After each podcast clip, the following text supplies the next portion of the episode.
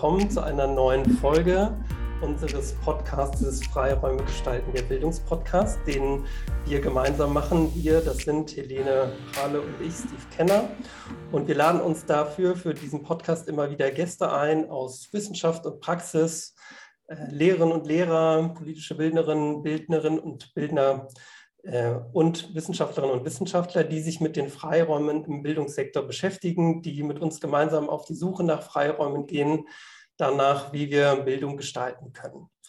Und die heutige Folge nehmen wir auf, eigentlich für einen späteren Zeitpunkt, an dem sie veröffentlicht werden sollte. Wir nehmen sie aber einen Tag, nachdem Russland in die Ukraine einmarschiert ist, auf. Und wir haben lange überlegt, ob wir diese Folge machen wollen, weil wir gesagt haben, wir können eigentlich nicht über ein ganz anderes Thema heute sprechen, weil uns dieses Thema, äh, der Krieg in der Ukraine, so sehr umtreibt. Und wir haben uns dafür entschlossen, diesen Podcast heute trotzdem zu machen. Und Vielleicht werdet ihr ihn nie hören, vielleicht hört ihr ihn aber auch gerade, dann haben wir uns entschieden, ihn auch zu veröffentlichen. Wir wollen darüber sprechen, nicht was in der Ukraine passiert. Wir sind keine Expertinnen und Experten für die Situation vor Ort, sondern was das mit Schule, was das mit Bildung, mit Bildungserfahrungen macht, was das mit allen Beteiligten macht, mit Kindern und Jugendlichen, mit Lehrerinnen und Lehrern, ähm, mit Eltern. Und darüber wollen wir heute sprechen. Und wir machen es trotzdem nicht alleine, Helene und ich, sondern wir haben eine tolle Gästin und Helene wird sie euch vorstellen. Ganz genau so ist es. Wir haben heute Isabel Rojas Castaneda zu Gast. Isabel, du bist Lehrerin für Spanisch, Deutsch und darstellendes Spiel in Hannover an einer Gesamtschule und bist aber auch tätig im Schulbezirkspersonalrat. Und die Idee war eigentlich, dass wir heute darüber sprechen, wie kann man sich denn manchmal auch Freiräume erkämpfen, wenn einem was in den Weg gestellt wird. Ähm, aber gewerkschaftliche Arbeit ist eben mehr als der Kampf für das Personal in, äh, in dem Moment oder in, in, im Arbeitsalltag, denn zu diesem Alltag gehören auch Situationen, wie wir sie gerade in Schule erleben. Und deshalb freuen wir uns, dass du heute da bist ähm, und mit uns gemeinsam darüber reden wirst, wie man denn mit dieser aktuellen Situation in Schule und in Bildung umgeht und was eben auch der Vorteil zum Beispiel von gewerkschaftlichen Netzwerken sind, ähm, die man in dieser Situation nutzen kann. Schön, dass du da bist. Danke. Hallo.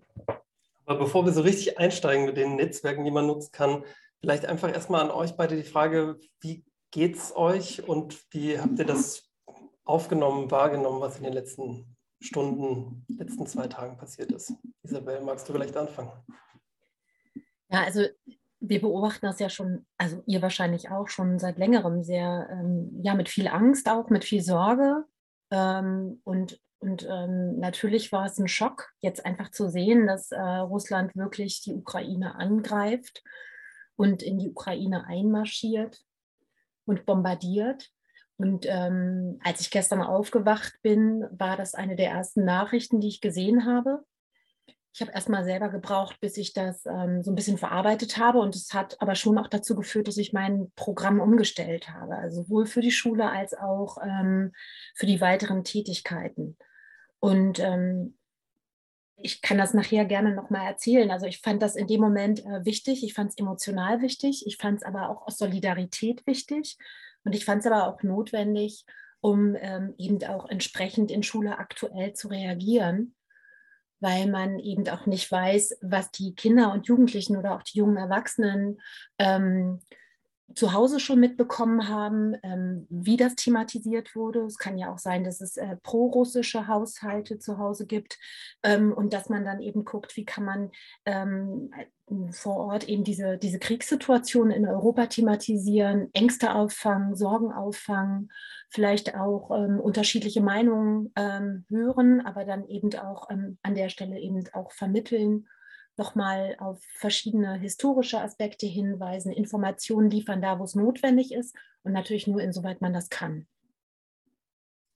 Ja, dem würde ich mich sofort anschließen, ähm, dass man erstmal oder ich in der Situation erstmal ähm, damit klarkommen musste tatsächlich, dass, dass es einen Krieg in Europa gibt ähm, und, und dass das sehr nah ist, ähm, wenn wir uns die Entfernungen ansehen und dass die nächsten Länder eben auch unsere Nachbarländer sind. Ähm, und die Frage, inwiefern ist es auch gerechtfertigt, dass wir in unserem Alltag einfach so weitermachen. Ne? Also Isabel hat gerade davon gesprochen, in Schule musst du sofort reagieren und ich bin gestern ins Büro gefahren in der Universität und da war kein Mensch. Also niemand, mit dem man sich ausgetauscht hätte oder der einen eben auch dazu aufgefordert hätte, in der Situation jetzt im Arbeitsalltag zu reagieren.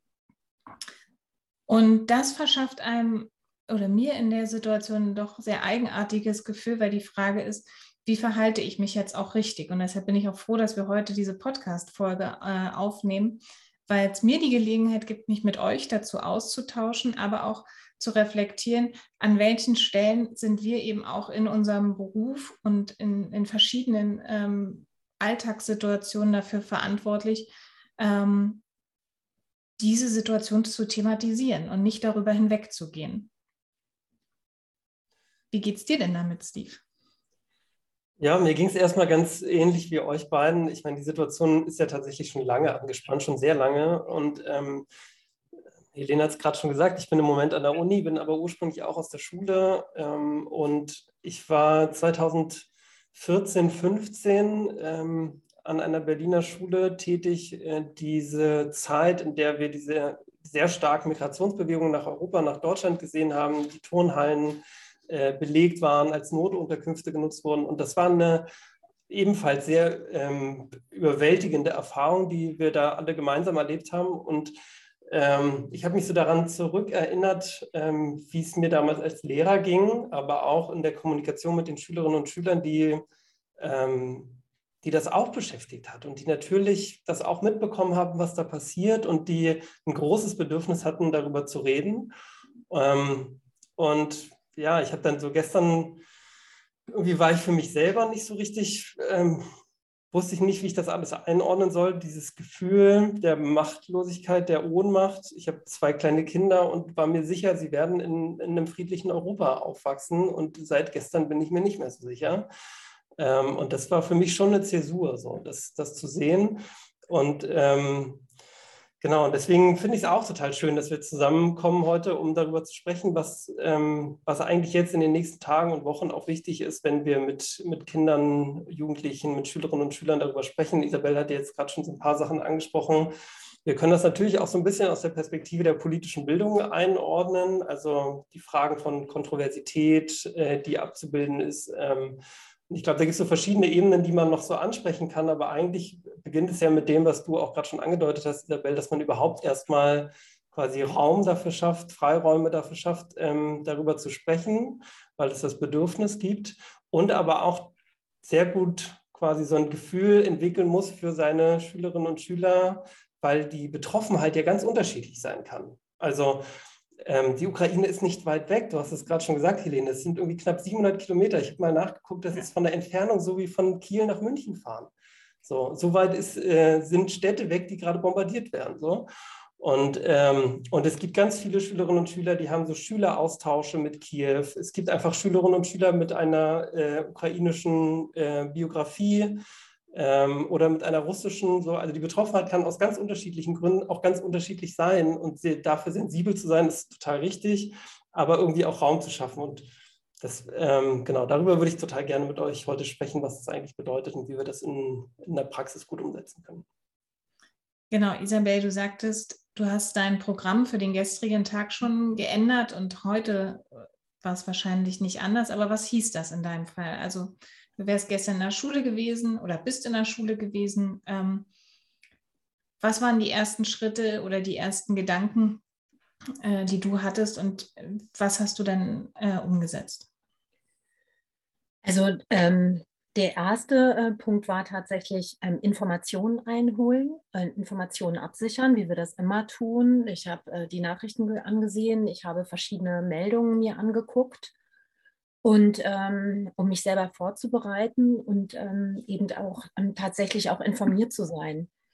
Ähm, ich weiß, ähm, dass ich in der Lerngruppe ähm, tatsächlich Jugendliche habe mit einem russischen Hintergrund und ich weiß natürlich nicht immer, oder ich weiß nicht bei allen, wie die äh, zu Putin stehen oder auch zur russischen Regierung und zu diesem Krieg stehen. Insofern habe ich mich auch darauf eingestellt, dass es unter Umständen Konflikte und Kontroversen gehen, äh, geben könnte.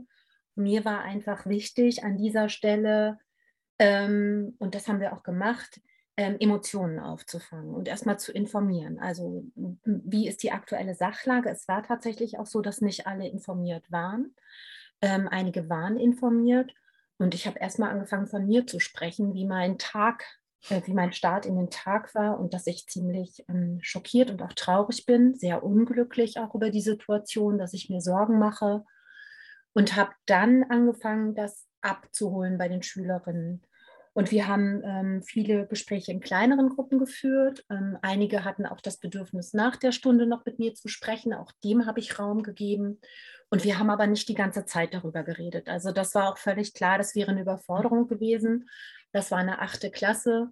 Ähm, das wäre tatsächlich zu viel gewesen für die. Und das verstehe ich auch. Und das ähm, muss, muss man tatsächlich dann auch berücksichtigen und respektieren und äh, akzeptieren, weil ich natürlich auch die Verantwortung habe, die nachher ähm, mit entlastet und nicht belastet in den Tag gehen zu lassen. Und ähm, wir haben dann am Ende gesagt, was wir uns wünschen. Darum ging es ganz viel. Was wünschen wir uns ein? Was wünschen wir uns für die Zukunft? Und was wünschen wir uns von der Politik und von den Politikerinnen, die jetzt die Verantwortung haben? Und das ähm, das hat, glaube ich, gut dazu beigetragen, dass man aus dieser Ohnmacht rausgekommen ist. Konflikte haben sich da vor Ort nicht ergeben, aber das kann natürlich auch immer sein, dass die äh, Leute sich da gegenseitig attackieren oder äh, beschimpfen, dass ähm, ja, dass äh, Lügen berichtet werden, Ne? Ähm, also, dass man halt ähm, von, von Dingen erzählt, die halt einfach ideologisch eingefärbt sind und äh, eben nicht faktenbasiert sind. Und da muss man dann tatsächlich sensibel sein. Und das ist auch wirklich schwer, das muss ich auch sagen. Ich finde, das habe ich jetzt zum Glück gestern nicht gehabt, aber das habe ich schon in anderen Situationen gehabt. Das ist eine echte Herausforderung, in der Situation die Kontenance zu wahren und äh, eben nicht ähm, jemanden bloßzustellen und, ähm, und zu sagen, das ist aber gelogen und das ist äh, alles falsch, sondern eben trotzdem wertschätzend zu sein und dennoch deutlich zu machen, ähm, dass es nicht ganz dem entspricht, was sozusagen an Fakten da ist. Und, und, und das hinzukriegen, das ist eine echte Herausforderung und das finde ich auch wirklich schwer. Und ich finde, das Schwerste daran, und ich formuliere jetzt eine ganz, ganz krasse Forderung an ähm, an alle Kolleginnen, ich weiß auch, dass einige das ähm, äh, überfordert, ich finde, man kann es sich nicht erlauben, in einer Demokratie äh, mit Kindern und Jugendlichen und jungen Erwachsenen zu arbeiten, äh, den Anspruch zu haben, die zu erziehen und zu unterrichten, um nur selber informiert zu sein, umfassend informiert zu sein, seine Grenzen zu kennen und aber auch eine Haltung zu haben. Und das finde ich ist eigentlich faktisch das Entscheidende an dieser Stelle. Ja, wir wollen über das über Haltung auch nochmal sprechen. Das war ja eigentlich unser Thema, Isabel, und wir äh, haben uns sehr gefreut, dass du dir die Zeit nimmst, um mit uns zu sprechen. Wir wollten das sehr viel ausführlicher machen, als wir es vielleicht heute schaffen und laden dich dann einfach noch einmal ein. Ähm, aber wir werden sicherlich gleich auch nochmal darauf zu sprechen kommen. Ich finde ähm, das total spannend, wie du das gerade beschreibst, dass es eigentlich erstmal darum geht, klar auch informiert zu sein, aber ähm, ich glaube, man kann gar nicht von allen äh, pädagogisch Tätigen in der Schule erwarten, dass sie äh, zu dem Ukraine-Konflikt ähm, sich ganzheitlich informiert sind. Ich bin ehrlich gesagt nicht mal sicher, ob wir das von allen Politiklehrkräften äh, erwarten können. Ähm, aber sich zu informieren, das hast du ja schon gesagt, ist, glaube ich, ein wichtiger Punkt, auch zu kontextualisieren. Ich finde total wichtig auch einfach das, ist sowas, was bis heute irgendwie ähm, in den Köpfen von vielen Lehrkräften immer noch so verankert ist. Diese Vorstellung, der, der weise Lehrer oder die weise Lehrerin zu sein, unfehlbar, einfach äh, die richtige Antwort immer parat haben zu müssen, auch äh, auf die Schnelle parat haben zu müssen. Ähm, ich glaube, das verändert sich gerade durch so einen Generationswechsel an Schulen, aber ich glaube, das ist nochmal total wichtig, in so einer Situation auch offen zu legen. Ich ich weiß das auch nicht alles. Und für mich ist das auch überwältigend, was hier passiert. Es ist nicht nur ein Gefühl, was euch betrifft, sondern uns auch. Und ähm, ich will gerne mit euch gemeinsam sprechen, so wie äh, das quasi auch euer Bedürfnis gerade ist. Manchmal ist es ja vielleicht auch ganz gut, Verbalisierungsformate zu finden, bei denen man nicht direkt in den Austausch gehen muss, sondern vielleicht seine Gedanken aufzuschreiben, aufzumalen, irgendwelche anderen, auch nonverbalen Formen zu finden. Ähm, aber eben auch ganz offen zu sein damit, dass das ein wahnsinnig komplizierter Konflikt ist mit ganz vielen verschiedenen Akteuren, die da beteiligt sind und man äh, das jetzt gar nicht unbedingt zwingend aufarbeiten kann, aber es irgendwie erstmal darum geht, mit den Gefühlen tatsächlich zu arbeiten. Das hast du ja auch so beschrieben gerade, Isabel, also diesen Gefühl von Ohnmacht, von, von Angst. Ähm, und ich glaube, für die Kinder gibt es eigentlich im Moment gar nicht viel, was noch wichtiger ist, als zu wissen, da sind Lehrerinnen und Lehrer Menschen, an die ich mich auch einfach wenden kann. Zum Beispiel, wenn zu Hause ganz komisch darüber gesprochen wird, gibt es irgendwie noch andere Menschen, an die ich mich wenden kann. Und das gibt ja schon auch ein bisschen ein Gefühl von Sicherheit. Ich glaube, das ist ein ganz wichtiger Punkt.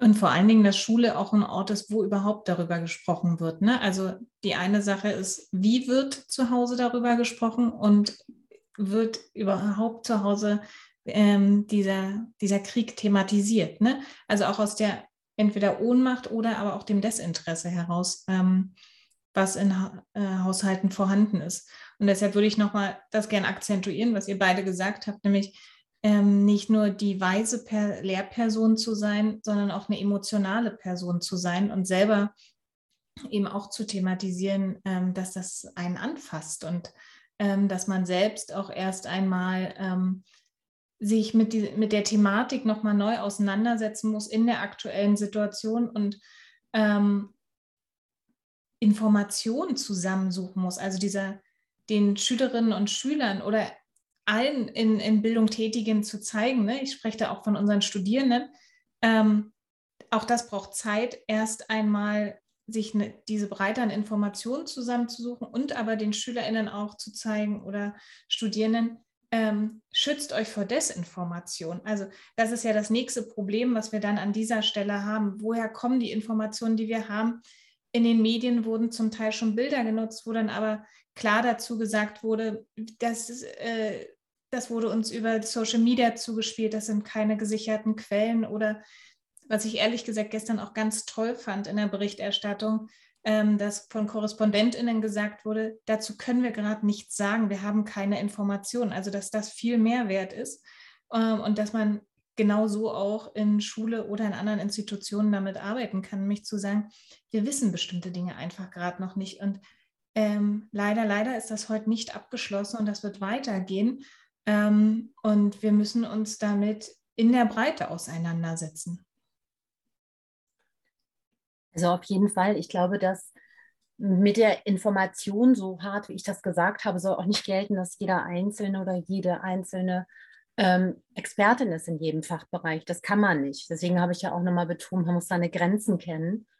Nur ich finde ähm, tatsächlich, ähm, dass es schwierig ist, auf Kolleginnen zu treffen, die dann sich ähm, als ähm, nicht politische äh, äh, Menschen wahrnehmen, weil ich finde, es ist ein ausgesprochen politischer Beruf, den wir haben. Auch der Auftrag, den wir haben, ist ein politischer. Und wenn ich den Anspruch habe, Demokratieerziehung zu machen, und es ist natürlich auch ein hochemotionaler Beruf, den wir haben, weil wir ständig in Auseinandersetzungen sind mit Menschen, mit Meinungen, mit Haltungen und ähm, sehr reflektiert sein müssen auch in diesem Umgang ähm, mit den Gefühlen der Jugendlichen, dass die ähm, eben auch offen sind und uns gegenüber offen sind, uns vertrauen und trotzdem aber auch wissen, wo wir stehen. Und das meine ich auch mit Haltung. Also ich finde, es ist auch eine Haltung, wenn man sagt, man ist auch offen für Gefühle. Und das ist letztlich das, was uns die ganzen letzten zwei Jahre oder auch schon viel länger, aber auch vor allem die letzten zwei Jahre der Pandemie begleitet. Also es ist ja so, dass wir eigentlich schon seit zwei Jahren ganz, ganz viel auch immer wieder Ängste auffangen müssen, was in der Welt passiert. Also die Welt, in Anführungsstrichen, ich sage das mal so ganz salopp, ist in Unordnung. Und so nehmen das die Kinder und Jugendlichen wahr. Die sind mit Fridays for Future beschäftigt, die haben Angst vor der, vor der Zukunft, vor Umweltkatastrophen davor, dass ähm, sie quasi eigentlich die Erde gar nicht mehr bewohnen können, keine Ressourcen mehr haben, vor Hungersnöten stehen. Dann kommt die Pandemie darauf, die dann tatsächlich sie im Alltag massiv bedroht. Und jetzt so ein Konflikt, der in Europa ist. Jetzt kommt wieder etwas, was undenkbar schien, wie auch schon die Pandemie, plötzlich ganz, ganz nah an sie heran. Und es gibt schon einige, die das wirklich massiv berührt, so wie es uns auch berührt. Und ich finde, das ist ähm, an der Stelle ganz, ganz wichtig, das auch zu sehen, welche existenziellen Ängste das auch auslöst. Und das war, war gestern ja bei allen, egal mit wem man gesprochen hat, ähm, es ging ja allen so. Also es ging allen Erwachsenen so und allen Kindern und Jugendlichen, die das wussten, ging es eben auch so. Ja, und also du siehst, äh, wir stocken auch immer wieder, weil die Frage ist, wie begegnet man dem jetzt? Ne? Also ich habe einerseits den Auftrag, und der, der ist von Schule per se gegeben. Und wir haben mittlerweile zum Glück auch bald Demokratiebildung als einen Teil, verpflichtenden Teil der Lehrerinnenbildung, ähm, sodass man sagt, alle haben diesen Auftrag. Ähm, und Steve und ich, und das war äh, ja die Initialzündung letztendlich dieses Formats, haben im August 2020 ähm, über die Proteste und Demonstrationen ähm, in Bezug auf die Corona-Maßnahmen miteinander gesprochen und die Frage danach, wie ging man zu dem Zeitpunkt damit um, dass auf einmal Menschen vor dem Reichstagsgebäude stehen? Und auch die Frage, wie gehen wir, ähm, wie begleiten wir unsere Studierenden in dem Praktikum, was sie gerade absolvieren? Und das ist wieder so eine Situation. Wir haben an der Stelle jetzt einen Krieg. Wir haben ähm, Studierende im Praktikum und wir haben Schülerinnen und Schüler, die sich damit auseinandersetzen. Und ja, du hast einerseits gesagt, es ist ähm, das emotionale Auffangen, das überhaupt thematisieren, aber auch der Diskurs unter Kolleginnen und Kollegen, die es eben nicht tun. Und da wäre für mich eine Frage, wie gehe ich damit um? Das ist ja eigentlich ein Prozess, ne? das kann ich ja nicht punktuell tun. Und das ist natürlich was, was man immer wieder einfordern muss, was man besprechen muss, in den Fachkonferenzen thematisieren muss und besprechen muss vielleicht auch anlassbezogen besprechen muss ähm, und ähm, auch im Lehrerinnenzimmer, im Lehrerinnenzimmer ähm, besprechen muss. Und in vielen Fällen bin ich ja gar nicht alleine in der Klasse, sondern ich habe ja auch ein Team. Und ähm, auch da muss man miteinander ins Gespräch kommen, ähm, insbesondere als Lehrkraft, ähm, damit man das gemeinsam macht und nicht alleine. Da kann man sich ja auch Unterstützung holen und dann signalisiert man ja an der Stelle eben auch, dass es ist eben was Solidarisches, was Gemeinschaftliches auch, und dass man da auch sich auseinandersetzt, dass man miteinander ins Gespräch kommt. Ja, und ich glaube, man kann es nur immer wieder zum Thema machen. Und wenn man den Mut hat, natürlich auch ähm, Projekte in den Schulen selber in, in, die Wege leiten. Es gibt ja auch immer die Möglichkeiten über Arbeitsgemeinschaften, wenn man eine offene Schulleitung hat, das zu thematisieren oder sich auch abzusprechen, wer ähm, was wie thematisiert im Unterricht, wer da Lust drauf hat. Das habe ich jetzt bislang nicht gemacht, aber das wäre natürlich ein nächster Schritt, auch zu sagen, wer, wer, wer übernimmt was, weil man kann natürlich nicht in jeder Stunde mit den Schülerinnen und Schülern da mhm. darüber sprechen. Das muss man natürlich auch ein bisschen koordinieren. Das wäre auch eine emotionale Überforderung. Aber ähm, solche Dinge ähm, liegen auch nahe. Und ich finde ganz wichtig das Gespräch auch und auch das Gespräch über Profession und über ein Professionsverständnis, denn darum geht es ja.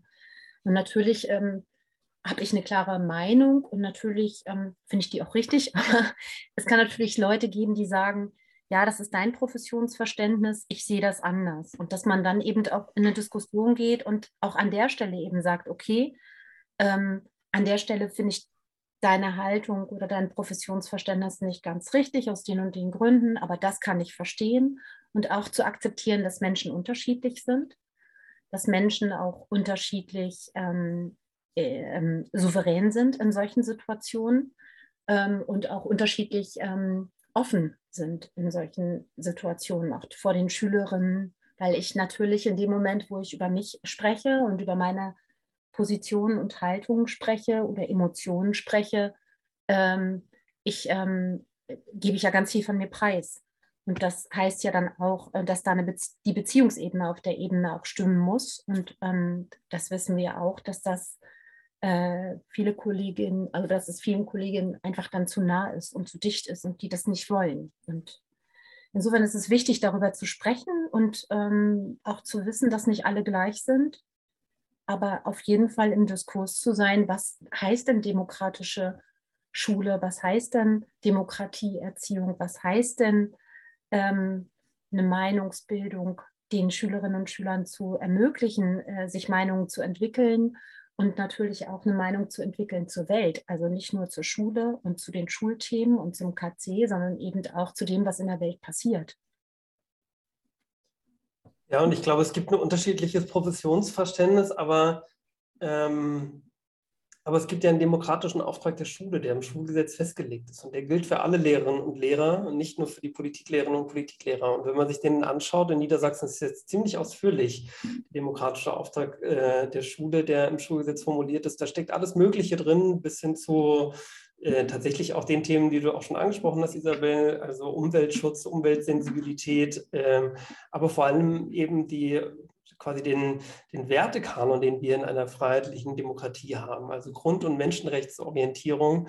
Ähm, und deswegen, genau, würde ich mich dir schon anschließen, dass wir darüber ins Gespräch kommen müssen, was ist eigentlich unsere Aufgabe als Lehrerinnen und Lehrer. Und dazu gehört natürlich unsere fachliche Expertise, aber wir sind immer auch äh, Pädagoginnen und Pädagogen, wir sind immer auch ähm, Menschen, die denen Kinder und Jugendliche anvertraut werden und die in einer, in einer wesentlichen Sozialisationsphase einen großen Teil ihres Lebens begleiten. Äh, und dann können wir nicht nur Fachexpertinnen und Fachexperten sein, sondern wir sind eben irgendwie alle Demokratiebildnerinnen und Demokratiebildner. Das ist irgendwie unsere Aufgabe und unser Auftrag. Ähm, und deswegen glaube ich schon, dass das dass das wichtig ist. Und ich würde dir trotzdem aber auch recht geben, zum, es wäre jetzt wenig sinnvoll, wenn jede Lehrerin und jeder Lehrer in jeder Stunde äh, in den nächsten Tagen und Wochen über den Ukraine-Konflikt redet, weil die Schule natürlich auch ein, ein, ein, Schutzraum sein muss, in dem man eben auch mal andere Erfahrungen machen kann, in dem man vielleicht auch mal abgelenkt wird von dem, was da passiert. Aber diese Sensibilität dafür, sich absprechen, auch im Kollegium, wer spricht eigentlich drüber, wer schafft vielleicht auch noch neben dem Unterricht Räume, das fände ich nämlich tatsächlich auch nochmal ganz spannend, abgesehen von der inhaltlichen Auseinandersetzung. Gibt es ja vielleicht auch Schülerinnen und Schüler, die jetzt das innere Bedürfnis haben, etwas zu tun, etwas zu machen. Ähm, das kann anfangen mit einer Demonstration, einer Friedens- oder es kann vielleicht noch einfacher anfangen, erstmal damit wirklich irgendwie innerhalb der Schule seine Gefühle irgendwie zu visualisieren und irgendwie Plakate zu gestalten oder so oder Briefe an die Partnerschule zu schicken oder so, bis hin dann zu einer Demonstration oder vielleicht tatsächlich irgendwie äh, Unterstützungsleistungen in die äh, betroffene Region zu bringen und so. Ähm, und das ist dann, glaube ich, schon der nächste Punkt, wo man auch sagen kann, ja, die Schule kann für sowas auch ein Raum sein. Wir müssen nicht so tun, als sei die Schule ein, äh, ein politikfreier Raum. Die Schule könnte genau für sowas eben auch der Schutzraum sein, wo Kinder und Jugendliche sagen, hey, ich kann mich hier engagieren, ich kann mich hier einbringen und einen, einen Beitrag leisten jetzt, weil ich muss irgendwas tun. In mir löst das etwas aus, ich muss jetzt was machen. Und genau, hast du vielleicht, Isabel oder auch Helene, habt so Ideen aus eurer Praxiserfahrung auch oder aus der Theorie, ähm, wie man das ganz gut machen könnte, in diese Räume gehen. Also ich habe ein ganz rabiates Beispiel ähm, aus meiner eigenen Schulzeit. Das war ähm, in der Oberstufe in den 90er Jahren, Anfang der 90er, ähm, als der Golfkrieg begonnen hat. Und da ist es so gewesen, dass das aber von uns SchülerInnen kam. Es ist aber unterstützt worden von unseren, also von den Lehrkräften oder von den Erwachsenen in der Schule, sage ich mal, weil es auch Sozialpädagoginnen waren, ähm, wir haben die Schule tatsächlich ein paar Tage ähm, bestreikt und besetzt und haben von da aus uns organisiert für Demonstrationen, für Mahnwachen, haben Plakate zusammengemalt, haben uns äh, informiert zusammen und haben ähm, auch da zusammen ähm, uns zusammengetan, um diese Ohnmacht auch auszuhalten. Und ähm, wir haben damals aus dieser Gruppe heraus auch ähm, uns dann engagiert ähm, mit, also für Organisationen, die Hilfsgüter gesammelt haben und so weiter und so fort. Also das hat uns sehr, sehr viel äh, Kraft gegeben in der Zeit damals. Und, ähm, und ähm, wir, wir ähm, haben ja dann, ähm, oder in der Zeit in Hannover ist das so gewesen, ich bin in Hannover zur Schule gegangen, war schon auch so, dass die äh, Schülerinnen sehr aktiv waren bei den Demonstrationen. Und das war so, dass die Schulen untereinander auch vernetzt waren und man dadurch dann plötzlich das Gefühl hatte, okay, ähm, wir sind nicht alleine und wir können, wir haben auch was zu sagen. Und wir wollen das auch. Wir wollen was sagen und wir wollen uns hier auch positionieren und wir wollen keinen Krieg. Und ähm, da ging es auch primär ähm, um die Emotionen und um eine Haltung zum Krieg. Und da ging es nicht um eine völlig detaillierte politische Auseinandersetzung, ob das nun richtig oder falsch ist, sondern es ging ganz klar um eine Haltung ähm, zum Krieg. Und ähm, es ist so, dass äh, ich denke, dass sich, dass sich jetzt auch in den nächsten Tagen sicherlich an vielen Schulen was ergeben wird. Und ähm, ich finde auch, dass man da hellhörig sein muss und dann vielleicht auch die Schüler unterstützen Und die eine Frage ist, was machen die Schülerinnen und ähm, in der vor Ort, die Kinder und Jugendlichen oder jungen Erwachsenen. Und die andere Frage ist, was macht man selber auch, um aus so einer Ohnmacht herauszukommen? Und da ist es jetzt eben so, dass wie ich die gewerkschaftlichen Kontext oder wir, ich rede jetzt mal von wir, weil man das schafft man nicht alleine, das ist völlig klar. Ne? Also ähm, dass man da eben ähm, die gewerkschaftlichen Zusammenhänge auch nutzt, die Vernetzung nutzt, weiß, da sind Leute, die genauso denken oder ähnlich denken wie man selber auch, um ähm, zum Beispiel dann ähm, Hilfsgüter zu organisieren und zu sagen, okay, wir wollen da unterstützen, Kontakte aufnehmen und ähm, dass man vielleicht auch sowas berichtet und erzählt und man muss nicht immer als, man, man kann nicht immer Vorbild sein, aber eben an so einer Stelle vielleicht auch Vorbild sein und auch deutlich machen. Auch ich vernetze mich, auch ich will nicht alleine bleiben. Das würde ich äh, ganz nach vorn stellen und, und von sich auch berichten, wie gehe ich jetzt an der Stelle vor. In Hannover ist, glaube ich, heute zum Beispiel eine Kundgebung. In Berlin ist sie am Sonntag. Ähm, und dass man mit den Schülerinnen und Schülern darüber spricht ähm, oder auch in anderen Bildungskontexten. Ne? Also wir, wir, konzentrieren jetzt vieles immer auf Schule, weil wir ähm, da alle aktiv waren und sind.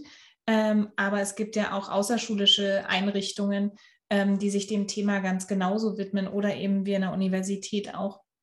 Deshalb, ähm, das, das trifft für alle zu, ähm, dass man dann eben auch diese Themen aufnimmt und sagt, hier ist eine Kundgebung, war denn jemand da? Was habt ihr für Erfahrungen gemacht dort? Ne? Oder ich war selber da oder ich konnte nicht hingehen oder ich wollte auch nicht. Also auch, ähm, es kann ja auch, ne, wir sind auch immer noch in der Pandemie, also es kann auch und auch sonst Gründe geben, warum man da nicht hingeht. Ähm, und auch das ist legitim. Aber wie setze ich mich eben damit auseinander, ist die Frage. Ähm, und wie zeige ich den Schülerinnen und Schülern an der Stelle, dass man darüber sprechen kann? Ja, ich, ich würde mich dem total anschließen. Ich glaube, dass wir, ähm, dass wir nicht nur uns mit den Informationen auseinandersetzen müssen, sondern mit dem, was, ähm, wie wir die Informationen einordnen. Das habt ihr beide jetzt ja auch schon angesprochen. Das ist, glaube ich, das, was alle Lehrkräfte auch können sollten. Also äh, Schülerinnen und Schüler Strategien an die Hand zu geben oder sie zu unterstützen dabei, ähm, Quellen quasi richtig einordnen zu können, richtige Fragen an Quellen zu stellen. Ähm, für Lehrkräfte, die sich mit so politischen Themen wie diesem Thema, das uns jetzt gerade alle umtreibt, äh, die sich damit intensiver auseinandersetzen, die wissen, dass es ganz wichtig ist, in so einem Kontext immer auch ähm, multiperspektivisch zu sein, die verschiedenen Perspektiven, die verschiedenen Akteurinnen und Akteure, die beteiligt sind, irgendwie offen zu legen, zu kontextualisieren, ähm, Informationen zu vervollständigen, die möglicherweise eher fragmentarisch an, angekommen sind, zum Beispiel bei den Schülerinnen und Schülern. Ähm, ich glaube aber, dass das zumindest jetzt für uns in diesem Podcast gar nicht das Wichtigste ist, weil wir, weil uns nicht nur Politiklehrerinnen und Politiklehrer hören, sondern eben eher alle, die irgendwie im Bildungssektor unterwegs sind, aus ganz unterschiedlichen Gründen. Warum wir die Schule so stark machen, ist, ähm, da gibt es, glaube ich, unterschiedliche Gründe. Für mich ist ein wichtiger, dass ähm, die Schule eine eine andere Verortung hat und andere Voraussetzungen auch hat als andere Lernräume oder Bildungsräume. Also natürlich ist das gerade auch Thema im Jugendclub, im Jugendtreff, äh, in anderen außerschulischen Bildungseinrichtungen. Aber dort gibt es etwas, was es an der Schule nicht gibt, ein ganz wichtiges Kriterium, nämlich Freiwilligkeit. Die Jugendlichen entscheiden, ob sie dorthin gehen oder nicht. In der Schule ist das nicht so. Deswegen hat die Schule natürlich schon besondere Bedingungen. Deswegen wird auch immer wieder diskutiert über sowas wie äh, einem vermeintlichen Neutralitätsgebot. Und ich betone das vermeintlich, weil es das nicht gibt, ein allgemeines Neutralitätsgebot für Schulen. Wir haben ja auch schon darüber gesprochen, dass es ein, eine normative Dimension gibt, einen demokratischen Auftrag und dafür können wir uns dann nicht neutral verhalten. Ähm, aber trotzdem hat die Schule natürlich einen besonderen Raum, der Unterricht ein besonderer Raum. Die Schülerinnen und Schüler können nicht entscheiden, ich gehe da nicht mehr hin, weil dort etwas passiert, was ich nicht, nicht gut finde oder nicht ertragen kann. Ähm, aber die Schule könnte Räume schaffen über diese Unterrichtsverpflichtung hinaus. Und da wollte, würde ich gerne nochmal mit einhaken, bei dem, was du, Isabel, gerade gesagt hast, wenn wir über diese, diesen Informationspunkt hinaus sind. Wir stellen vielleicht auch unten, Helene, du kannst sagen, ob es bei Spotify geht. Bei YouTube können wir auf jeden Fall unten mal so ein paar Links reinstellen, spannende Zusammenstellungen von Informationen zu diesem Konflikt, die auch multiperspektivisch sind. Da könnt ihr euch weitergehend informieren. Ähm, aber mir würde es tatsächlich nochmal so um diese Freiräume gehen. Ähm, und die Demonstration ist so ein Raum, klar, die Schule zu besetzen, möglicherweise auch. Ich weiß nicht, ob das hier der Ort ist, um dazu aufzurufen, aber klar, es ist auch eine, äh, eine Option. Ähm, aber es gibt ja etwas, was auch quasi sich im Rahmen dessen bewegt, was äh, schulrechtlich verankert ist. Äh, in, in, in, Niedersachsen gibt es das glücklicherweise. Es gibt es nur in wenigen Bundesländern so deutlich. Äh, in Niedersachsen ist es der Paragraph 86 äh, Schülergruppen. Also es könnten sich jetzt an allen Schulen in Niedersachsen Gruppen gründen von Schülerinnen und Schülern, die haben das Recht dazu. Und nicht nur die SV, sondern alle Schülerinnen und Schüler haben jetzt das Recht dazu, zum Beispiel eine Friedens-AG an ihrer Schule zu gründen, in der sie sich dann gemeinsam organisieren und was auch immer dann für mögliche Aktionen organisieren. Es könnte sein, dass Sie die Gewerkschaft unterstützen wollen, Hilfsmaterialien äh, in die Region zu bringen. Es könnte sein, dass Sie äh, dann für Samstag eine Kundgebung organisieren wollen und so weiter. Und dazu haben Sie das Recht. Dafür brauchen Sie die Schule noch nicht mal besetzen. Das könnten Sie sozusagen auch auf Grundlage unseres Schulgesetzes machen.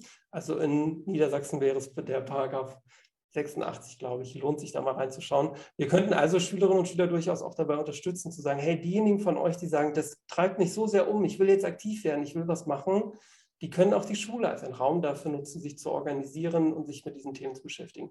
Die einzige Einschränkung, und die ist gut übrigens, diese Einschränkung, äh, damit sich quasi keine äh, demokratiefeindlichen Gruppen an Schulen gründen. Die einzige Einschränkung ist, das, was die Schülerinnen und Schüler dort machen, muss dem Bildungsauftrag entsprechen.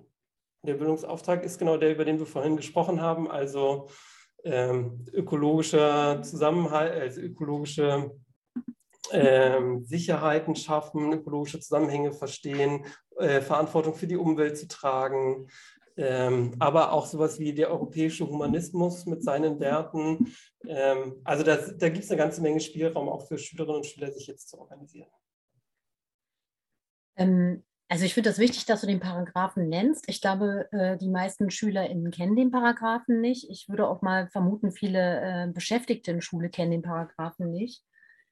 Ähm, und das macht es sozusagen in Niedersachsen umso leichter. Aber auch wenn es den nicht gäbe, müsste Schule sozusagen Raum sein, aus allen Gründen, die wir genannt haben. Eben auch, weil in Schule nicht nur Unterricht stattfindet, ja auch Erziehung. Und das ist ja der Bildungsauftrag in Schule. Und ich glaube, das ist ganz wichtig. Das hast du ja vorhin auch gesagt, Steve. Ne? Es geht hier nicht nur um Unterricht, es geht auch um Erziehung. Und ähm, in, in, in vollem Maße und ähm, oder ja, in umfänglichen Maße. Und insofern äh, kann das ja nicht nur an, an Unterrichtsstunden oder an KCs oder so äh, gekoppelt sein. Und das ist ein großer Raum Schule. Es ist ja für die SchülerInnen auch ein Raum, in dem sie hauptsächlich oder viele, viele hauptsächlich ihre sozialen Kontakte haben, viel Zeit verbringen, äh, viele, hoffentlich viele Erwachsene haben, denen sie auch vertrauen und die für sie auch Vertraute sind und ähm, natürlich so wie ihre Eltern auch oder eben manchmal auch Gegenkonzepte fahren zu dem, zu denen, die sie zu Hause erleben und auch darin dann vielleicht äh, Vertraute sind. Ähm, und gerade darum ähm, muss man sagen, ist es in Niedersachsen besonders leicht, als Schülerin dann so eine Gruppe zu bilden. Aber es ist eben sozusagen auch wichtig, dass man ähm, den SchülerInnen so ein Bewusstsein gibt, dass das nicht egal ist, ob sie, ob sie ak aktiv sind oder nicht. Und ich glaube, das ist tatsächlich was, das kann manchmal situativ wachsen, wie das bei uns, wie ich das vorhin zum Beispiel im Beispiel dargestellt habe, beim Golfkrieg. Aber ich finde, das ist tatsächlich auch ganz wichtig und das muss eigentlich auch mehr Alltag sein in der Schule, dass das nicht egal ist, ähm, ob man sich positioniert, ob man sich nicht positioniert, ob man so eine Lust, etwas zu tun oder auch eine Ohnmacht ähm, mitteilt, um dann auch die Chance zu haben, äh, Gleichgesinnte unter den anderen MitschülerInnen zu finden. Weil das ist natürlich der erste Schritt. Ne? Ich muss mich mitteilen können, um dann zu finden, ich bin, um zu sehen, ich bin nicht allein. Und ich glaube, den Mut zu sagen, ich mache jetzt eine Gruppe oder eine AG und dann gucken, wer ist der Aktive, die haben wir auch, ne? die SchülerInnen haben wir auch, aber das ist nicht immer so. Und deswegen finde ich das schon wichtig, einfach ähm, offen zu sein. Also offen auch für die Bedürfnisse und da für die Interessen der SchülerInnen und dann, so wie du sagst, in so einer Situation zu sagen, Mensch, es gibt für euch die Möglichkeiten, eine AG zu gründen. Es gibt für euch die Möglichkeit, eine Gruppe zu gründen. Es gibt die Möglichkeit, und wir unterstützen euch auch als Schule. Ihr müsst das nicht alles alleine wuppen. Und ähm, Das finde ich ganz, ganz wichtig. Und dazu gehört natürlich dann aber auch wieder ein eigenes Demokratieverständnis, dass man Schule nicht nur im Takt von Unterricht sieht und von Rahmen und, ähm, und, und, und, und, ähm, und ähm, 45 Minuten oder 90 Minuten, je nachdem, wie der Unterricht getaktet ist, sondern eben sagt, okay, das ist auch ein Lebensraum. Schule ist auch ein Lebensraum. Und das ist auch ein Lebensraum der SchülerInnen und das muss ich auch respektieren und akzeptieren. Und damit muss Schule auch umgehen. Ja, und ihnen an der Stelle nicht nur den Raum zu geben, sich austauschen zu können, wenn sie denn wollen, sondern in gewisser Weise auch dazu aufzufordern, sich damit auseinanderzusetzen. Ne? Ähm, also erstens, indem ich es im Unterricht anspreche, aber zum Beispiel, indem ich als Schulleitung auch äh, die Schülerinnenvertretung zusammenrufe und sage, wir haben hier gerade eine Situation in der Welt, ähm, die kann uns als Teil dieser Gesellschaft nicht egal sein. Ähm, bitte haltet äh, die Augen und Ohren offen, ähm, ob es Ideen gibt äh, von Seiten der SchülerInnen, wie wir dem begegnen wollen als schulische Gemeinschaft. Das, was hoffentlich in einigen Elternhäusern eben passiert, dass man auch dazu angeregt wird, eben zu reagieren oder zumindest zu agieren, dass das auch von Seiten der Lehrkräfte und zum Beispiel der Schulleitung passiert. Und deshalb würde ich trotzdem auch nochmal die außerschulische äh, Bildung stark machen an der Stelle, weil ja, Schule ist ein Raum, wo sich äh, Schülerinnen und Schüler dem nicht entziehen können. Aber manchmal braucht es ja auch eben diesen Moment der Freiwilligkeit und des Anstoßes, um was zu bewegen. Und Mitschülerinnen und Mitschüler gehen eben zum Beispiel in den Jugendclub und dort wird dann was gemacht, ähm, und jetzt zum Beispiel gemeinsam an einer Kundgebung teilgenommen oder Plakate gezeichnet, was auch immer. Ähm, das können ja wieder Initialzündungen sein, damit jemand anderes sagt, ich möchte mich damit auch auseinandersetzen und ich nehme es sogar mit in die Schule. Also ich würde das gern gemeinschaftlich an der Stelle auch denken, weil ja, wir haben in Schule einen Auftrag und der ist noch klarer und ähm, noch verpflichtender. Ähm, aber ich glaube, wir brauchen eben auch die anderen Bereiche, denn ähm, wir reagieren ja auch auf Plakate die äh, an den Straßen äh, hängen, an den Litfaßsäulen, sofern es sie noch gibt, und die zum Beispiel zu solchen Demonstrationen aufrufen. Und ganz besonders reagieren die Jugendlichen zum Beispiel jetzt auf Social Media und das, was dort geteilt wird.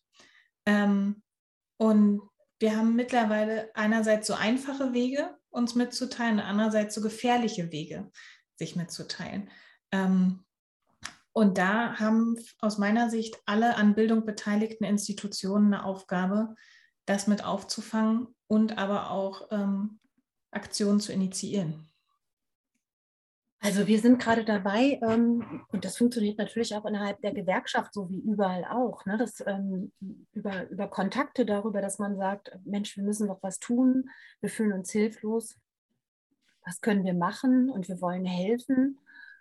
Und ähm, darüber ähm, ist dann ähm, entstanden ähm, eine Gruppe, die jetzt organisiert ähm, ähm, die Sammlung von Hilfsgütern. Wir sind noch nicht so weit. Also wir haben jetzt erst nochmal Kontakte äh, nach Polen aktiviert, um dann da vor Ort eine Organisation zu finden, die die Sachen dann in die Ukraine bringt.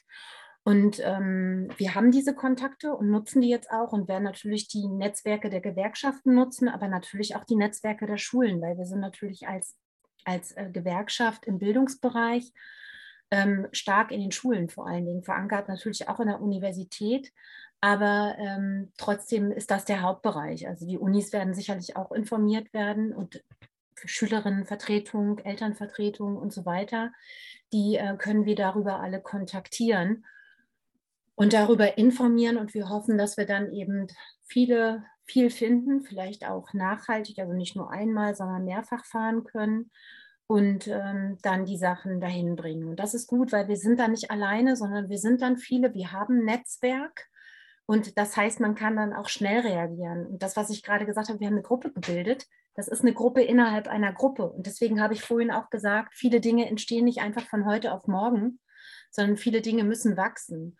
Und ähm, ich hatte das vorhin schon gesagt, wir haben innerhalb der GEW damals, als es um diese AfD-Meldeportale, um Neutralität von Lehrkräften oder Lehrerinnen ging und ähm, Personen im Bildungsbereich ging, was eigentlich so viel war wie äh, Beschäftigte in Schulen und an Universitäten dürfen ihre politischen Meinungen oder dürfen Meinungen nicht kundtun ähm, und müssen sich neutral verhalten, was ja völlig dem widerspricht, was der Bildungsgedanke oder Bildungsauftrag ist und natürlich auch voll dem Beutelsbacher Konsens, den ihr sicherlich an anderer Stelle schon thematisiert habt, widerspricht, haben wir eine Gruppe gebildet, die heißt Demokratie braucht Haltung. Und ähm, mit dieser Gruppe oder diese Gruppe begleitet uns halt jetzt schon eine ganze Weile. Die haben wir jetzt schon ein paar Jahre. Und da äh, haben wir, damit haben wir uns eigentlich eine, eine, Gruppe geschaffen, die es uns möglich macht, relativ kurzfristig auch äh, zu reagieren, also untereinander vernetzt zu sein, wo völlig klar ist, genau da gehören solche Themen rein.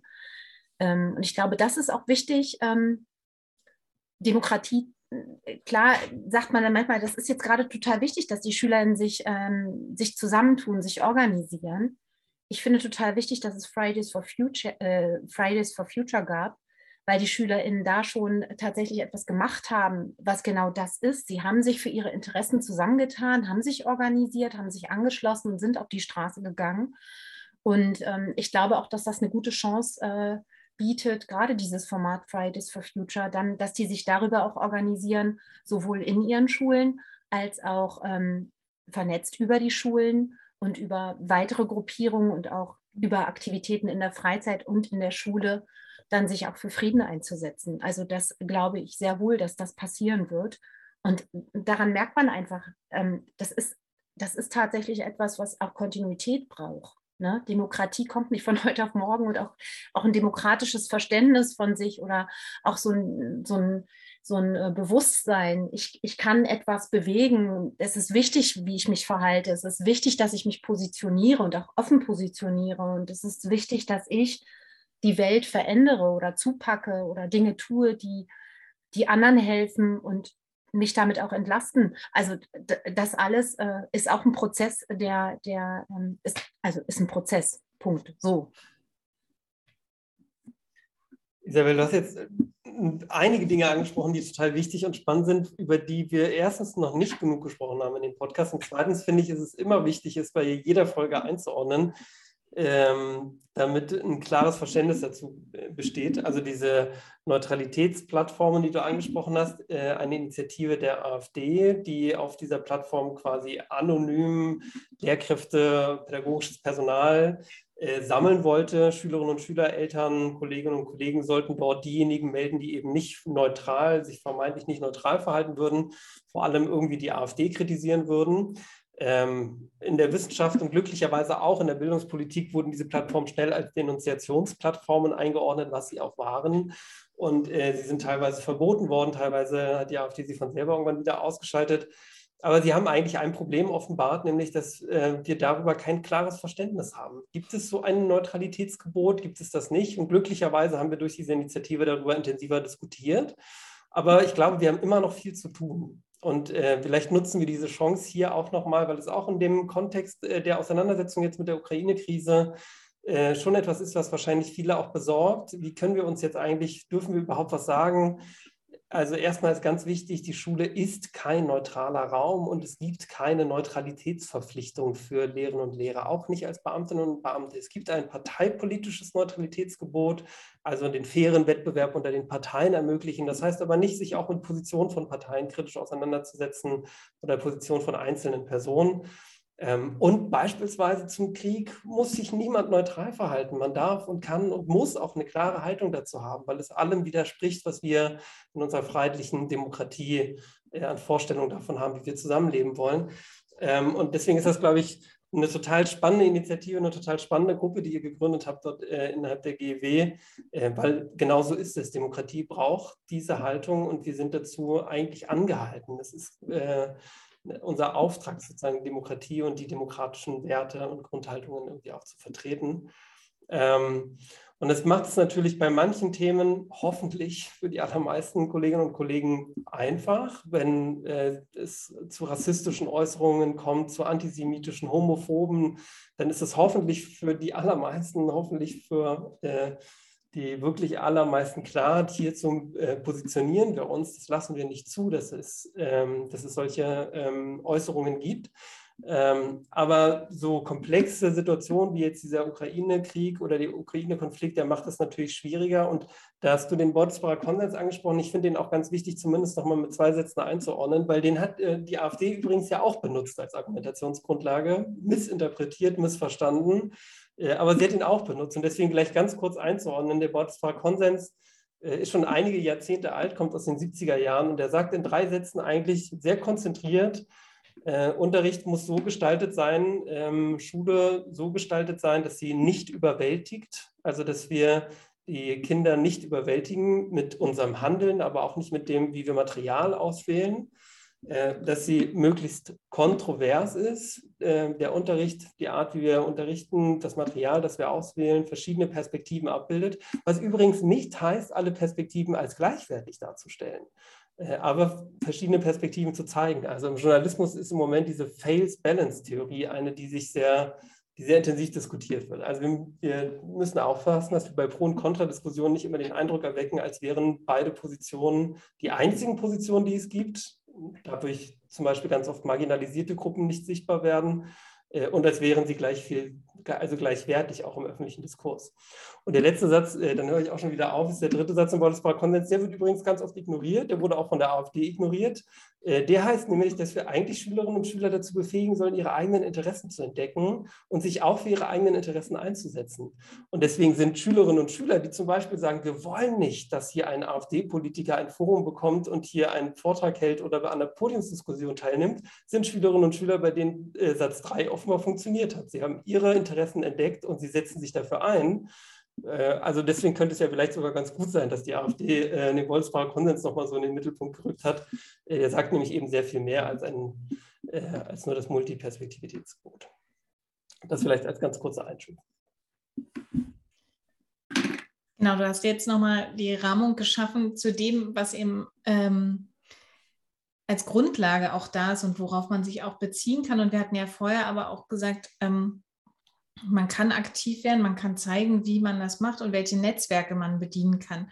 Ähm, und dass aber Demokratie auch wachsen muss. Und nun haben wir in Schule ja durchaus durch demokratische Prozessordnungen, also es gibt eine Schülerinnenvertretung, es gibt ähm, eine erweiterte Schulleitung an manchen Schulen, es gibt ähm, aber immer wieder auch Gremien. Ähm, wir haben überlegt, wie man das Thema äh, in den Unterricht bringen kann. Und du sagtest vorhin aber auch, Isabel, man muss es auch zum Beispiel in einer Fachkonferenz diskutieren. Ähm, wenn wir an unsere jungen Lehrerinnen und Lehrer, die vielleicht gerade ihr Referendariat an einer Schule absolvieren und auch in einem gewissen Abhängigkeitsverhältnis stehen äh, zu anderen Lehrkräften, weil sie eben noch bewertet werden, ähm, was würdest du denen raten, wie sie sowas initiieren. Also, dass Sie zum Beispiel sagen, mir ist es total wichtig, dass wir jetzt darüber sprechen, wie wir das eigentlich, also wie wir den Krieg in der Ukraine im Unterricht thematisieren. Ähm, und ich hätte gerne eine außerordentliche Fachkonferenzsitzung. Also wenn man eine außerordentliche Fachkonferenzsitzung möchte, muss man natürlich auch ähm, sich erstmal an die Fachkonferenzleitung wenden. Und dann ähm, hat man natürlich erstmal Ladungsfristen, weil zu einer Fachkonferenz gehören ja auch Eltern und, und, und äh, SchülerInnen. Ähm, wenn man jetzt ähm, sagt, man möchte an so einer Stelle abweichen von seinem ähm, Plan oder vom, von den Vorgaben der Schule, ist das auch möglich. Es kann ja Begründungen geben, warum man das thematisieren muss in der Klasse. Und äh, dann kann man das ähm, über die Fachkonferenz bei der Schulleitung beantragen, dass man an dieser Stelle von dem ähm, vorgegebenen, ähm, vorgegebenen schuleigenen Stoffverteilungsplan oder den Vorgaben ähm, abweicht, weil SchülerInnen emotional betroffen sind, weil es eine ähm, dermaßen eine Ausnahmesituation ist, auf die man in dieser Situation, in diesem Rahmen reagieren möchte. Ähm, und wenn man Argumente hat dafür, dann kann man das auch und dann kann es einem nicht verwehrt werden. Insbesondere wenn man an dieser Stelle eben auch mit dem ähm, Schulgesetz argumentiert oder auch mit verschiedenen KCs ähm, argumentiert. Man müsste nur darüber sprechen, wie kann man das organisieren, sodass man sich selber nicht in die Bredouille bringt. Also wie kann ich zum Beispiel vielleicht Teile integrieren, sodass ich methodisch, methodisch an dieser Stelle Dinge entlaste und ähm, nicht am Ende unter Zeitdruck gerate. Also das kann ich sehr professionell tun an so einer Stelle und auch sehr gut durchdacht und gut argumentiert. Und de facto ähm, ist das ähm, eigentlich das, was wir im Referendariat ja auch lernen und das, was wir immer tun sollen. Ne? Eine didaktische Analyse, eine Analyse der Lerngruppe und, und, und, und des, des Stoffes und dann sich zu überlegen, okay, wie kann ich das methodisch umsetzen? Und ähm, da würde fast jedes Fach auch dazu einladen, das zu tun und das rechtfertigen. Ähm, insbesondere, wenn man vielleicht auch ein gutes und ein gutes Verhältnis zu einer Gruppe hat und auch ein Vertrauensverhältnis hat zu einer Gruppe. Und ähm, Manchmal kann es ja auch einfach sein, dass man selber eine besondere Betroffenheit hat und auch das ein Punkt ist, ne? weshalb man dann ähm, eben ähm, sagt, ich, ich muss das zum Hauptthema machen. Das sind keine Dinge, die funktionieren von heute, das sind keine Dinge, die von heute auf morgen funktionieren, aber das sind Dinge, die funktionieren innerhalb von wenigen Tagen und die brauche ich ja auch, um mich gut vorzubereiten. Und da, da würde ich gerne gleich noch einmal einhaken, ähm, weil die nächste Frage wäre für mich nicht nur, wie thematisiere ich das im Unterricht und welche Freiräume kann ich mir da gestalten, sondern auch, wie gehe ich zum Beispiel mit Prüfungen um, die in dieser Zeit liegen. Also ich bin gestern ans Institut gekommen und dann saßen da drei Studierende ähm, und ich wunderte mich, äh, weil eigentlich finden aktuell, jetzt wo wir das, die Folge aufzeichnen, keine Lehrveranstaltungen statt. Und die mussten eine Nachschreibeklausur schreiben an dem Tag, ähm, wo ein Krieg in Europa ausgebrochen ist. Ähm, und ich stellte mir die Frage, wäre ich jetzt eigentlich dazu in der Lage, diese Klausur zu schreiben, wo ich den Tag über ähm, damit beschäftigt war, meine Gedanken zu sortieren und selber ja irgendwie ins Arbeiten zu kommen.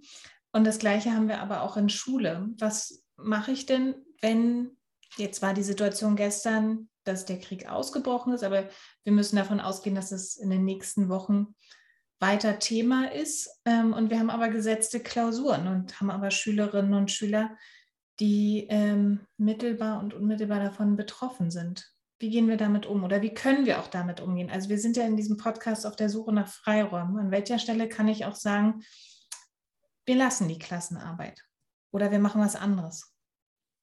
Also ich habe ja als Lehrkraft immer die Möglichkeit zu sagen, ähm, die Klausur wird ersetzt und ich ähm, gebe, eine, gebe, eine, gebe den SchülerInnen eine Aufgabe ähm, für einen bestimmten Zeit, die sie innerhalb eines bestimmten Zeitraums ähm, zu erledigen haben, die dann bewertet wird und das ist dann eine schriftliche Leistung. Diese Möglichkeit habe ich immer. Ich habe natürlich auch die Möglichkeit, ähm, Termine zu verschieben. Aber da darf man sich auch nichts vormachen. Das ist manchmal gar nicht so unbedingt so, dass man ähm, da keine Unterstützung innerhalb der Schule findet. Das muss man natürlich immer absprechen mit dem Jahrgang und natürlich auch mit der Schulleitung. Ähm, sondern manchmal ist es auch so, dass SchülerInnen selber sagen, oh, ich habe mich jetzt so darauf vorbereitet, ich möchte das. Und damit muss man dann umgehen. Ne? Das heißt, man trifft eine Entscheidung und ähm, man denkt ähm, manchmal, dass man das ähm, was Gutes damit macht und ähm, hat dann aber das also und, und trifft aber nicht alle Interessen. Also auch das muss einem bewusst sein. Oder man sagt eben und spricht das auch vorher ab. Ich ermögliche heute allen äh, eine Nachschreibklausur. Damit mache ich mir mehr Arbeit. Das heißt, äh, alle SchülerInnen, die jetzt heute diese Klausur nicht schreiben wollen, aus, weil sie sich emotional äh, belastet und überlastet fühlen, denen gebe ich die Möglichkeit, die Arbeit nachzuschreiben. Ich muss mich dann natürlich vorab darum kümmern, wer ähm, beaufsichtigt diese SchülerInnen. Ne? In der Oberstufe ist es natürlich leichter, in der Sekundarstufe 1 muss ich natürlich vorab solche Dinge bedenken. Ich kann die nicht einfach wegschicken. Gerade jetzt Corona-Zeiten gibt es ja auch ähm, schärfere Regeln. Und ähm, das heißt, es ist auf jeden Fall organisatorischer Aufwand. Aber ich glaube, es lohnt sich, über solche Dinge nachzudenken und tatsächlich auch solche Wege zu gehen, ähm, weil ähm, ich dann ähm, doch eher die Möglichkeit habe, ähm, auch an der Stelle Gefühle von SchülerInnen ernst zu nehmen. Ne? Also die Leute, die die Klausur schreiben wollen und weil sie gut gelernt haben, die können, denen kann ich eher zumuten, noch drei Tage später zu schreiben, als den Schülern, die sich tatsächlich in dem Moment emotional so betroffen fühlen und äh, die traurig sind, die unglücklich sind, die Angst haben und die für sich eben den Eindruck haben, ich kann mich gar nicht konzentrieren. Und das ist eine Abwägungssache, das ist eine Entscheidung. Als Referendarin sowas äh, zu entscheiden, wenn es einem keiner vormacht, gut ab, sollte sofort das zweite Staatsexamen kriegen. Aber ähm, das ist kostet Mut. Es kostet immer Mut, wenn man abweicht von, äh, von Vorgaben, von dem, was, was sozusagen gesetzt ist. Aber in Schule sind wir ständig äh, eigentlich damit konfrontiert, dass wir spontan, ähm, individuell und intuitiv an vielen Stellen auch und ähm, reagieren und handeln müssen. Wir sind ja auch ständig in Kommunikation, in Beziehungen verwickelt und ähm, ist ja nicht immer nur alles äh, positiv. Ähm, also insofern ähm, gehört das mit zu unserem Beruf. Isabel, du hast eigentlich ganz wunderbar jetzt nochmal den Bogen geschlagen zum Anfang. Wir sind schon eine knappe Stunde beieinander und ähm, wir haben uns mal vorgenommen, das immer nicht sehr viel länger zu machen. Aber eigentlich hast du den Bogen ganz großartig gerade nochmal gespannt dahin, äh, an dem konkreten Beispiel, wie gehen wir mit Prüfungsleistungen um, dass alles davon ausgeht, dass wir äh, uns für die Kinder und Jugendlichen interessieren, mit denen wir arbeiten, dass wir uns damit auseinandersetzen, wie es ihnen geht, welche Gefühle sie umtreiben und welche Reaktion darauf eigentlich eine gute ist. Und wir sie nicht entscheiden, sondern wie sie gemeinsam mit den Schülerinnen und Schülern, mit den Kindern und Jugendlichen entscheiden und möglicherweise dann eben zu so einer Kompromisslösung finden und sagen, für diejenigen, für die das wichtig ist, machen wir das jetzt, für die anderen bieten wir was anderes an und so gemeinsam in so einem emanzipatorischen, partizipativen Prozess mit Kindern und Jugendlichen zu arbeiten. Ich glaube, das ist so die äh, eigentlich eine pädagogische Leitlinie, die grundsätzlich gut wäre, aber die in so einer krisenhaften Situation umso wichtiger ist. Ähm, ich finde das ein ganz toller Bogen, den, den du da jetzt mal gespannt hast. Ich würde vielleicht ähm, so für mich auch, weil es mir auch hilft, nochmal so ein bisschen zusammenfassen wollen, was wir eigentlich gerade gesagt haben, was jetzt wichtig wäre. So. Und das war zum einen das, was du gerade auch nochmal gesagt hast, also ähm, bevor wir über versuchen, diesen riesengroßen Komplex aufzuarbeiten, geht es erstmal um Emotionen. Also wirklich die Kinder, die Jugendlichen abzuholen, ähm, zu fragen, wie es ihnen geht, Räume zu schaffen, wo sie das, ihre Ängste teilen können, mit uns reden können, ähm, es geht auch um Informationen, ähm, da wo wir uns in der Lage sehen, äh, sie mit Informationen zu versorgen. Helene, du hast einen anderen wichtigen Punkt angesprochen, Informationen auch einordnen zu können, kritisch zu hinterfragen. Da können wir sie alle irgendwie unterstützen, diese Kompetenzen zu entwickeln, äh, das, womit sie in sozialen Medien konfrontiert werden, auch einzuordnen, zu kontextualisieren, verschiedene Perspektiven kennenzulernen. Ähm, es geht auch darum, das habe ich mitgenommen als dritten Punkt, neben Emotionen und Informationen um Kooperation, also innerhalb des Kollegiums, aber vielleicht auch mit Partnern von außen. Die Gewerkschaft, es könnte ein Beispiel sein, das Isabel, das du angesprochen hast, aber es könnten vielleicht auch der Jugendclub oder eine andere Bildungseinrichtung sein. Als vierten Punkt habe ich jetzt mitgenommen aus unserem Gespräch Räume schaffen, also wenn es Schülerinnen und Schüler gibt, Kinder und Jugendliche, die sagen, ich will jetzt mehr als nur mit meiner Lehrerin reden oder meinem Lehrer, ich will jetzt was machen, dann auch Räume schaffen, Möglichkeiten bieten und sie unterstützen. Und die Schule, das ist so der letzte Punkt, den ich mir aufgeschrieben habe, als einen politischen Sozialisationsraum verstehen. Das gilt grundsätzlich, aber in so einer Zeit umso mehr. Das finde ich ist eine wunderbare Zusammenfassung. Ähm, vielen Dank dafür an dich, Steve, und vielen Dank auch dass du heute bei uns zu Gast warst, liebe Isabel. Ja, tausend Dank. Sehr und tausend Dank. Und tausend Dank für euer Format. Ich finde es ganz toll, dass ihr das macht. Wir werden mal schauen, wie die nächste Zeit sich entwickelt. Ähm, wir haben noch weitere Gästinnen und Gäste eingeladen ähm, für neue Podcast-Folgen hier und schauen mal, dass wir uns diesen Themen dann auch wieder widmen können, wenn wir alle unsere Gedanken und Emotionen sortiert haben. Vielen Dank.